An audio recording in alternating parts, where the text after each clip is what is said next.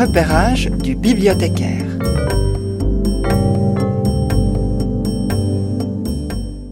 Bonjour, bonjour euh, pour euh, ces numéros printaniers du BSR Actualité. On est au mois de mars, les oiseaux chantent et la littérature s'épanouit.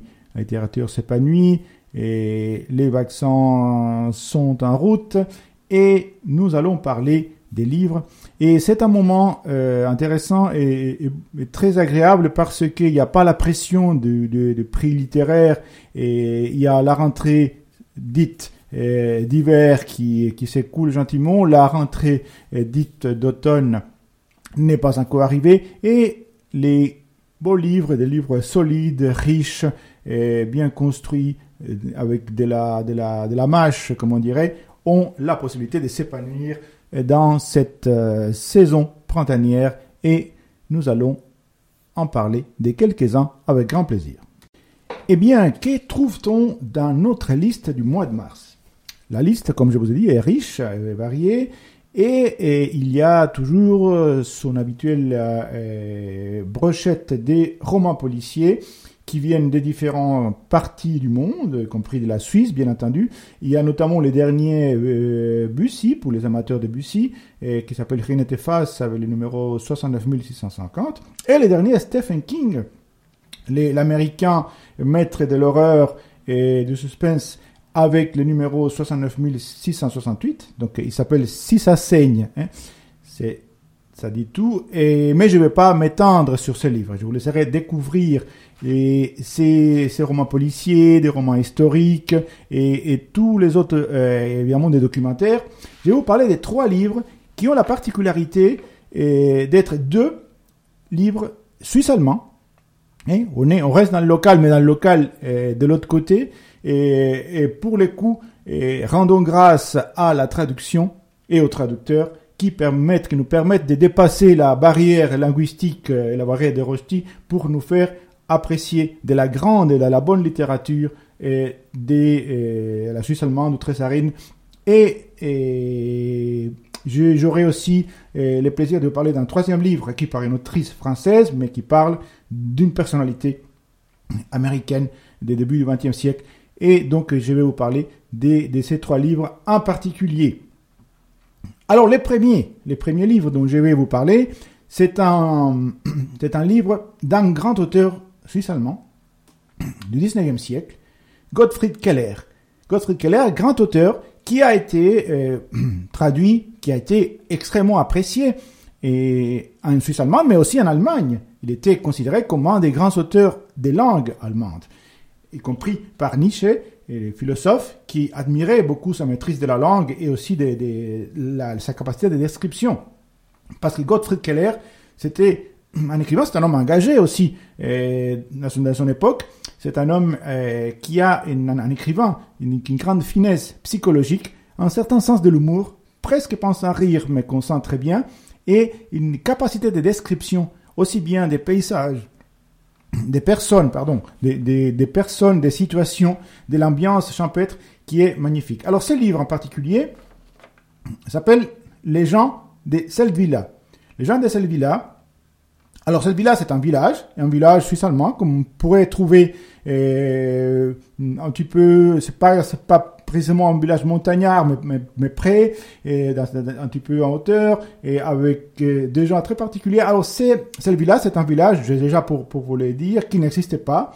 Et c'est un peu comme, alors, Keller a, a construit un monde, un peu comme William Faulkner dans son comté au nom imprononçable euh, du sud des États-Unis, et ces comtés mythiques qui n'existaient pas, mais qui en même temps c'est un c'est un creuset, c'est une sorte de, de concentré, pardon, des des des tout ce qui peut exister dans un milieu déterminé avec un regard aiguisé, comme Garcia Marquez par exemple aussi, qui a créé son, ce monde à la fois magique, réel et imaginaire. Alors ce qui fait Gottfried Killer en Suisse allemande, avec les gens de cette qui est en fait une sorte de collection de nouvelles ou de mini-romans voilà comment, et je profite pour vous dire que c'est difficile euh, de, classer euh, parfois certains livres, et, mais justement, il ne faut pas que ça nous empêche d'en profiter, mais comme, comme ça a été dit, euh, les, samedis a été fait pour l'homme et pas l'inverse. Alors les, classements a été fait pour les livres et pas, et pas l'inverse. Donc c'est les livres qui doivent s'épanouir.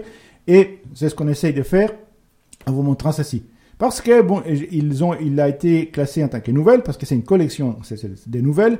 Mais chaque nouvelle pourrait être considérée aussi comme un mini roman. Et en plus, il y a ce côté terroir bien que c'est un terroir un petit peu détourné, parce que c'est évidemment cette vision qu'il a des champs, de, la, de la vie dans, ces champs, avec de l'humour, avec une certaine ironie, et aussi, et pas seulement de la campagne, parce que ces, ces, petites villes, il y a aussi un côté flaubertien, quand il se, se moque gentiment des, préjugés, des, gens étriqués. Mais il y a une grande tendresse aussi pour ces personnages. Alors il y a ces différentes histoires. Il y a par exemple la, la, la première qui est magnifique de ces, ces garçons qui était euh, en, bout d'heure, qui, qui se voit à sa famille sans offensé par, par sa sœur et sa mère, qui va parcourir le monde et, et devenir un, un, personnage qui va jusqu'à Nantes et, et, qui va rencontrer, ou qui pense avoir rencontré l'amour, etc. Et, et, tout ça est rencontré est, est raconté pardon avec, avec, une telle finesse des sentiments et, et, cette, cette, euh, cette approche, on voit ce qui ce qui Keller est en train de nous raconter, et que ce soit à la campagne, les deux enfants qui, qui, sont en train de manger, par exemple, ces, ces, ces, gros, ces grosses platées des, des, des, des purées, qui est la, seule nourriture qu'ils sont, et puis comment ils creusent des tunnels et, font des, des œuvres d'ingénierie pour pouvoir s'approprier le, le, beurre euh, fondant et le lait que la mère leur a mis parce qu'évidemment il n'y a pas pour tout le monde. Alors ils essayent de, tricher les uns aux autres. Rien c'est des petits détails.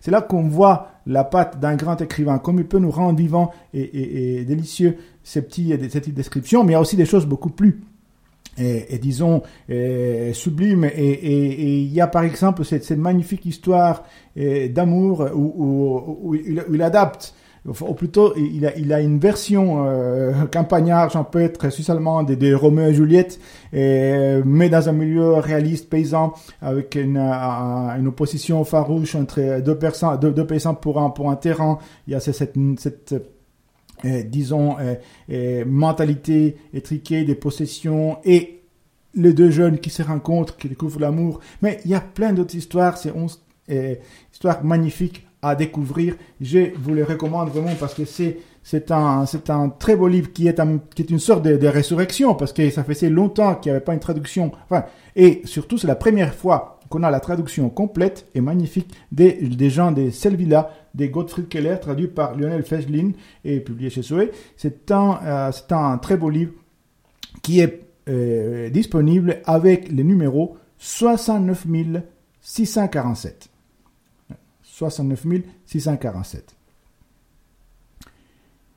Je reste euh, en Suisse allemande, mais je vais aller plutôt euh, du côté du XXe siècle. Et, plutôt euh, alors que Gottfried Keller s'ancre un peu, il, va pénétrer dans les pays profonds de la Suisse allemande. Le deuxième écrivain dont je vais parler, ou plutôt la deuxième écrivaine, qui n'était pas seulement écrivaine, c'est Anne-Marie Schwarzenbach. Et ce livre, qui a été publié récemment, et qui s'appelle Les forces des libertés, va nous raconter, c'est-à-dire Anne-Marie Schwarzenbach, qui est de cette famille euh, euh Schwarzenbach euh, qu'on connaît, euh, ces fameuses initiatives, etc. Mais elle était plutôt de l'autre bord dans la famille. Elle était un peu la, les, les, boutons noirs de la famille, mais dans les, dans les bons sens.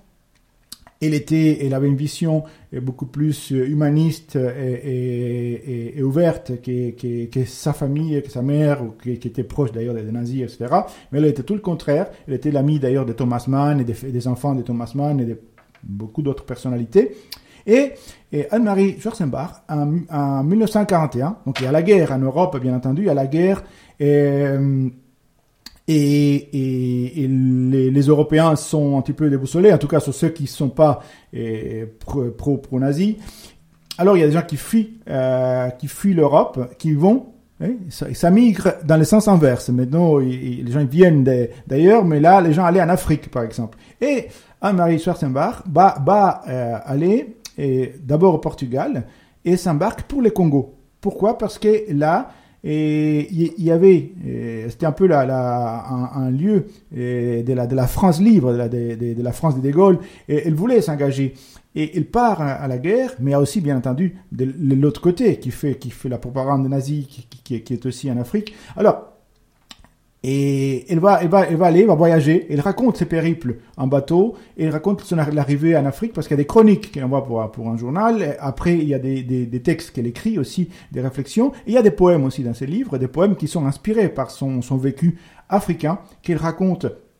Il, est un peu euh, euh, écrasé et en même temps révélé par l'Afrique, par cette force de, la, cette Afrique équatoriale ou proche de, cette région. Il fait très évidemment la, la chaleur, la lumière qui est particulière, l'exubérance de la nature, de la forêt, de, de cette fleuve Congo immense, et elle est absorbée par tout cela et par les gens aussi qu'elle rencontre. Et bien sûr avec sa prose avec sa prose magnifique. Marie Schwarzenbach nous, nous raconte, nous raconte cela. Et bon, il y a des situations qui sont qui, qui frôlent un peu les, les Kafkaïens parce qu'évidemment, elle qui eh, voulait se rallier aux, Français, aux, forces libres, elle est à un moment donné soupçonnée d'être une espionne nazie et d'en donner son nom. Et en plus, si jamais on fouillé dans sa famille. Bref, et c'est compliqué, mais elle, elle vit tout ça. Et alors parfois, il y a des moments de découragement, des, des, la nature, la, la, la, la chaleur, le soleil, la légende, la, la, les crasses et des moments d'épanouissement magnifiques qu'elle traduit dans ses textes et dans ses poèmes. Et à la, fin, il y a une réflexion, il y a un texte d'une grande actualité, d'une grande acuité sur, sur l'Europe, sur ce que signifie d'être européen et, qui, mérite d'être relu, réécouté. Et donc pour tout cela, c'est un, très beau livre, c'est un petit livre, mais en taille, mais pas en contenu.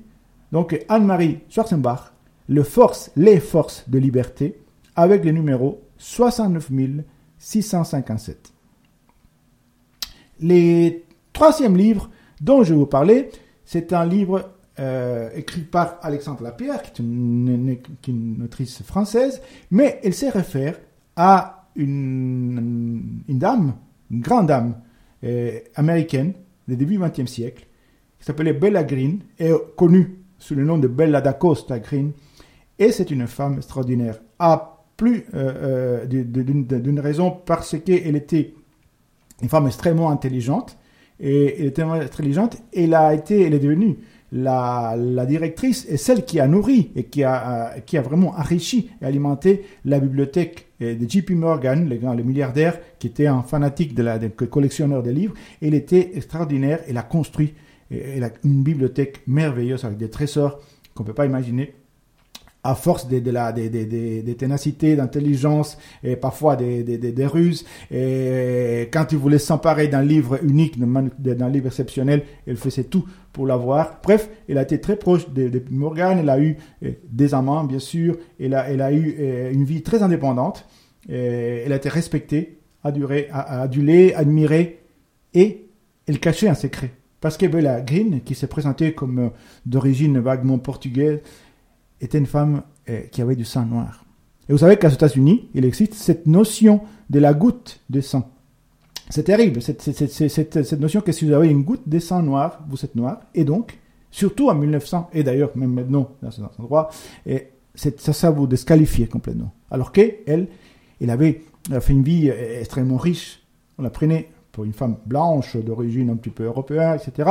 Mais elle était la fille de Richard Green, Winner, qui, lui, il était alors aussi métis, parce que c'est ce qu'on pourrait dire maintenant, et, mais considéré comme, noir, comme afro-américain, bien sûr, par les Américains, et, mais il était le premier noir à avoir été euh, diplômé de Harvard en tant qu'avocat, et c'était un défenseur des, droits des Afro-Américains. Alors sa fille un petit peu régné ses origines, ce qui l'a un peu blessé, mais elle a fait sa vie, elle a fait sa vie avec indépendance, elle est admirée, et elle l'a construit une magnifique bibliothèque et les livres racontent toute cette magnifique histoire. Donc, lisez hum, les livres qu'a écrit Alexandre Lapierre, euh, qui s'appelle comme ça Belle Green, et qui est disponible avec le numéro 69 665. Et pourquoi pas, puisque euh, on est au printemps, vous donnez encore un livre pour la route. Et un livre pour la route, et je vais vous offrir un chèque mais pas un chèque en blanc. C'est un auteur tchèque, un auteur tchèque extraordinaire qui s'appelle Joachim Topol et un contemporain. Et, Joachim Topol nous, propose une histoire euh, complètement dingue, mais très intelligente. Et c'est l'histoire d'une famille tchèque, justement, qui, euh, alors il voyage, il y a, euh, le monsieur, la dame qui a quelques dépendances à, certains euh, stupéfiants et qui ont un petit enfant et qui sont comédiens, qui sont comédiens de théâtre. Alors ils vont parcourir l'Europe, de l'Ouest et puis l'Est. Mais sauf que certains festivals de théâtre sont annulés. Bon, ça, ça nous dit quelque chose, n'est-ce pas maintenant? Euh, Les festivals qui sont annulés, etc. Et puis, euh, alors ils partent, ils partent dans, leur petite fourgonnette, euh, fourgonnette, pardon, et ils, ils ont des aventures complètement folles, complètement dingues, et en même temps, c'est une manière originale de voir l'Europe, de voir comment, comment, euh, euh, ce qui se passe dans l'Europe actuelle. Et c'est en même temps drôle, c'est, poignant, c'est, grotesque, c'est, riche, c'est, ouais, c'est, vous allez vous régaler avec les livres de Jachim Topol, Une personne sensible, c'est comme ça que ça s'appelle, avec le numéro 69 646. Eh bien, qu'est-ce qui est en lecture et en production? Comme d'habitude, c'est très riche et très, euh, très varié ce qu'on propose, mais je vais vous parler des deux livres, des deux livres euh, seulement qui euh, ont peut-être un, un, lien en commun, c'est euh, l'exploration sur la question de la, filiation des relations familiales, mais bien sûr, c'est beaucoup plus que ça. Les premiers, c'est une, une autrice assez spéciale. Elle s'appelle Goldie Goldblum. Et bon, le livre s'appelle euh, Division Avenue. C'est le nom parce que c'est le nom d'une avenue, d'une avenue que se trouve à New York, mais plutôt du côté, de l'autre côté de l'East River, à Brooklyn, et en particulier euh, au quartier de Williamsburg. Alors Williamsburg a la particularité que c'est à la fois maintenant les quartiers, on dirait des bobos, et euh, branchés, et les quartiers des juifs ultra-orthodoxes. Et le personnage dont il est question, qui s'appelle Suri Eckstein, appartient plutôt à la deuxième catégorie. Et c'est une dame euh, qui vit, a une vie, on va dire, remplie. Elle a dix enfants. Hein, elle a la cinquantaine. Elle a déjà dix enfants. Elle a même des petits-enfants. Et elle est mariée avec un, un, calligraphe, un écrivain qui, qui, copie la Torah, donc la Bible, etc., et qui est rabbin, et qui vit tranquille. Et, mais tout d'un coup, à cet âge-là, presque 60 ans, elle tombe enceinte. Elle tombe enceinte. Et, et, et qu'est-ce qu'elle va faire? Parce que c'est pas prévu, c'est bizarre, c'est pas normal. Et en plus, à cet âge-là, dans ces milieux, on doit se calmer, comme on dit. Donc, alors que chez eux, c'est pas comme ça. Et, elle, elle, elle, tombe enceinte, elle sait pas quoi faire avec ça.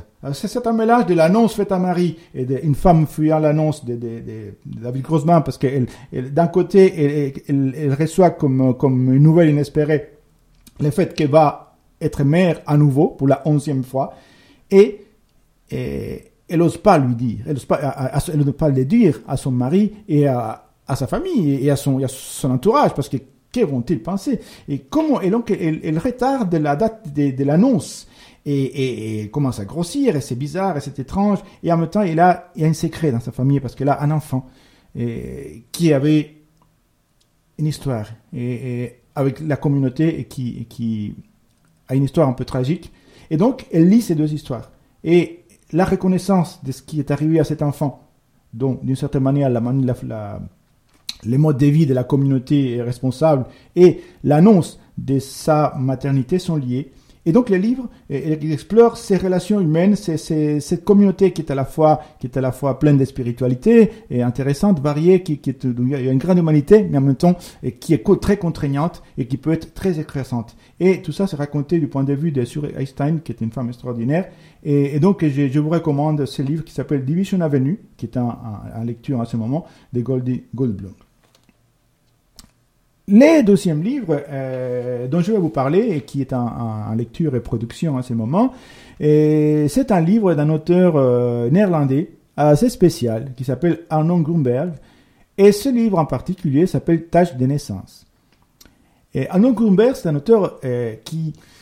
Alors, il y en a qui adorent, il y en a qui ne comprennent pas, parce qu'il a un, sens de l'humour aussi très très très fin. Parfois, on se rend pas compte. Parfois, ça semble un, petit peu, parfois un petit peu, un petit peu lisse. Mais si on écoute bien, si on lit bien, on va voir toute la subtilité psychologique et d'humour qui se cache dans Arnon Grunberg.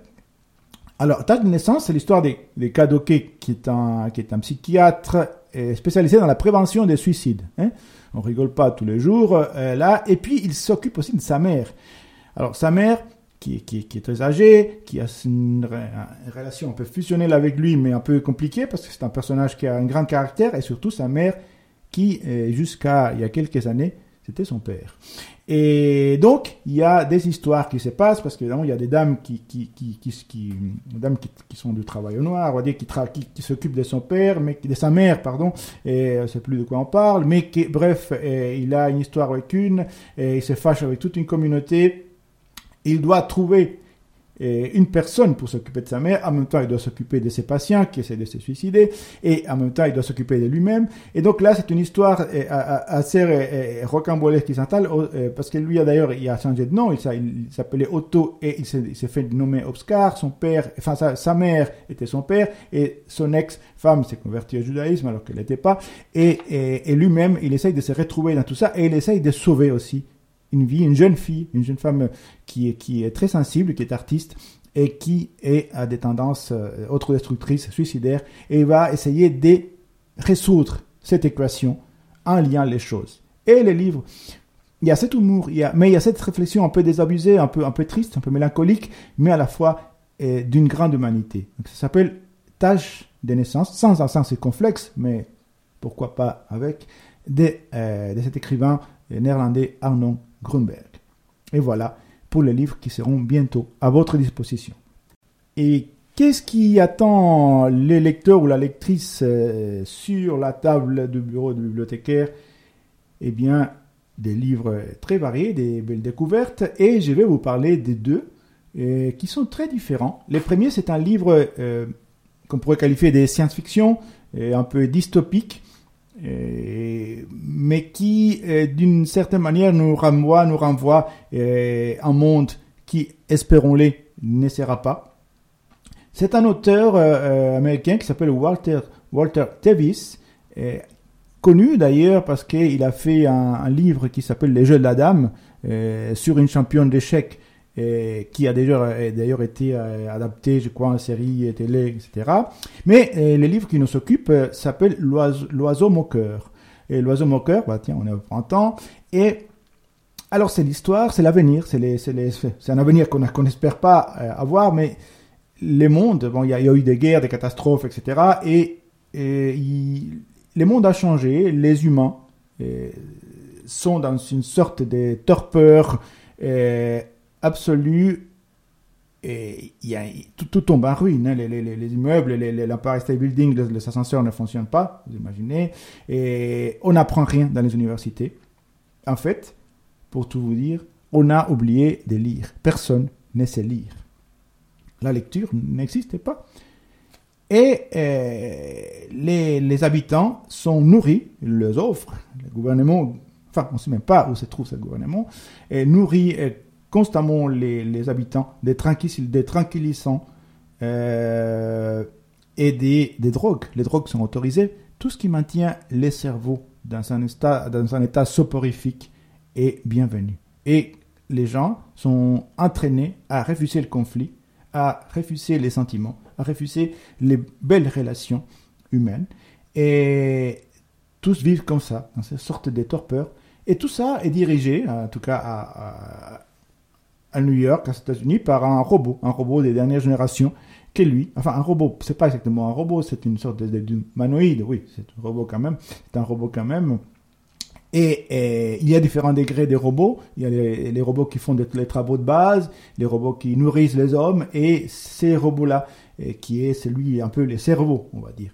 Et alors que les humains sont une sorte de, sous-produits qui restent. Mais comme dans cette dystopie-là, il va avoir un personnage, un professeur qui va à l'université, qui, euh, par hasard, va apprendre à lire.